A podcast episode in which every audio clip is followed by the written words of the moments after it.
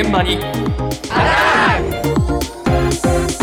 今朝の担当は西村志乃さんです。おはようございます昨日から仕事始めの方も多いと思います、はい、日々の予定をスマートフォンで管理する方もいらっしゃると思うんですが、えー、紙の手帳もですね根強い人気があるようなんです。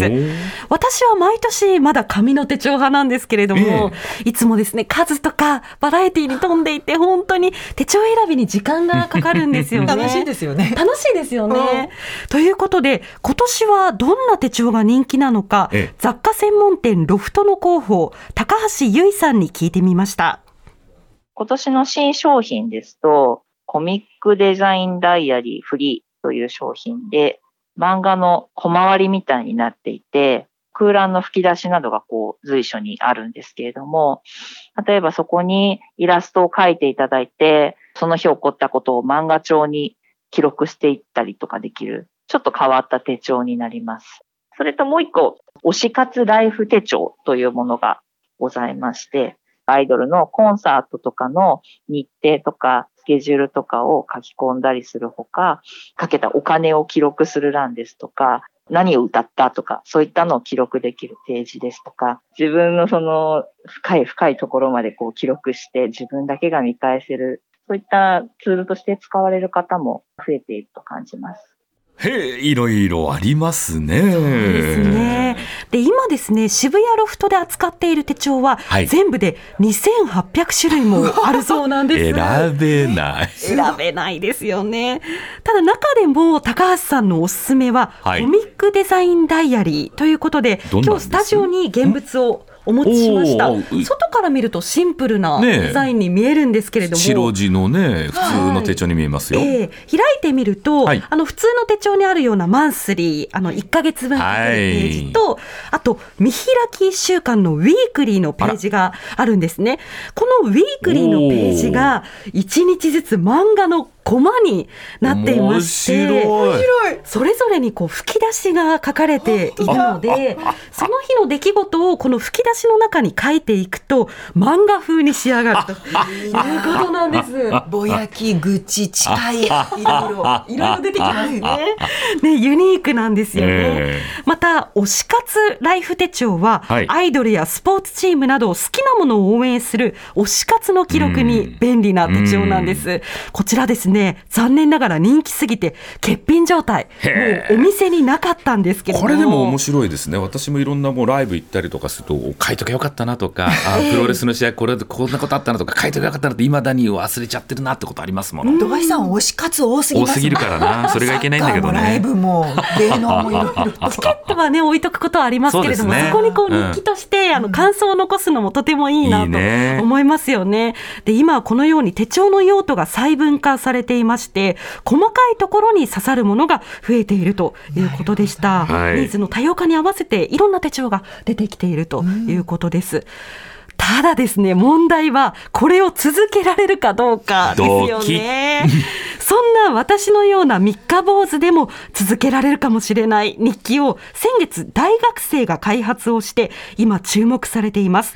愛知大学2年生の滝美優さんに伺いました。3行で書ける3ステップ日記を開発しました。まず今日あった出来事を書いていきます。その次にその出来事に対する感情を記入します。で、最後に次につなげる行動を記します。私の場合だと成人式の前撮りをした今まで育ててくれた両親に感謝の気持ちでいっぱいになった。次は私が両親をたくさん喜ばせたいと書きました。産業で完結するので書きやすいかなと思います。やっぱり SNS の投稿でキラキラした投稿を見たり、うまくいってる人の投稿を見ると、やっぱり自分が不安になってしまう。あの、そのスマートフォンから離れた紙の日記帳で自分をしっかり知っていただきたいなと思い作りました。もう小倉さんが自分の娘さんが喋ってるかのように感動しちゃって。素晴らしいスリーステップ前向き。これ後ろ向きのスリーステップだと大変なことになりますね。ですよね、うん、このスリーステップ日記なんですけれども滝さんたち愛知大学の学生4人が発案をして、伊藤手帳が製品化をしたものです。で書くのは、今日の出来事それから気づき、うん、次への行動、この3つだけなんですね、えー、滝さんはそれで成人式のことを書かれた。そういうことなんですよ、ね。はい、本当に見習いたい言葉がたくさんありましたけれども、例えば今日の出来事として、はい、社内会議でプレゼンをした、はい、出来事。この出来事に対する気づきとして、あ緊張してうまく喋れなかった、まあ、感想とか感情ですよね。で、その次への行動として、次回は事前に練習をすると、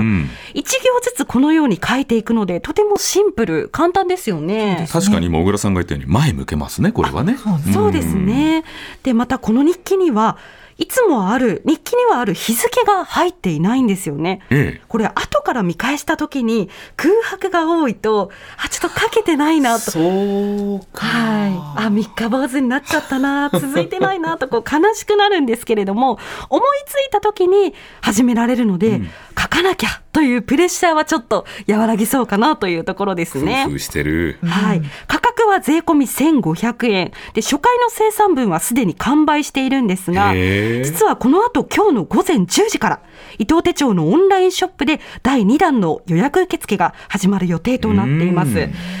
まあ、とは言っても、でもさすがに3行じゃ書き足りないんじゃないかと。も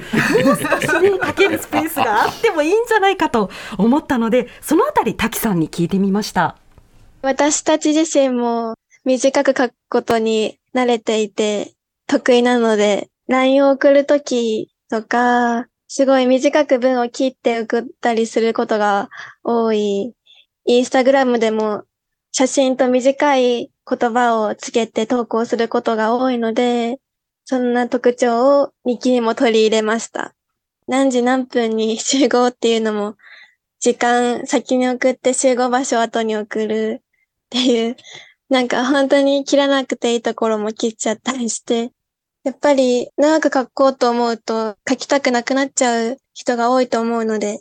すごくいいかなと思います。若い人は短く書くことに慣れてるんだ。なるほど。そうなんですよ。あの SNS 疲れから距離を取ろうとして、あえてこう紙の日記帳を開発したと、そんな風に話していたんですけれども、そんな SNS で使い慣れていた短い文章を取り入れることで日記を続けやすくしていて、この SNS 疲れと SNS 慣れが同居しているような、なそんな状態でした。あ、でも短ければ短いほど書きやすいから続けられるってこともあるしね。面白い取りり組みですね。3ステップ日記、ちょっと興味ありますね。10時から見てみようかな。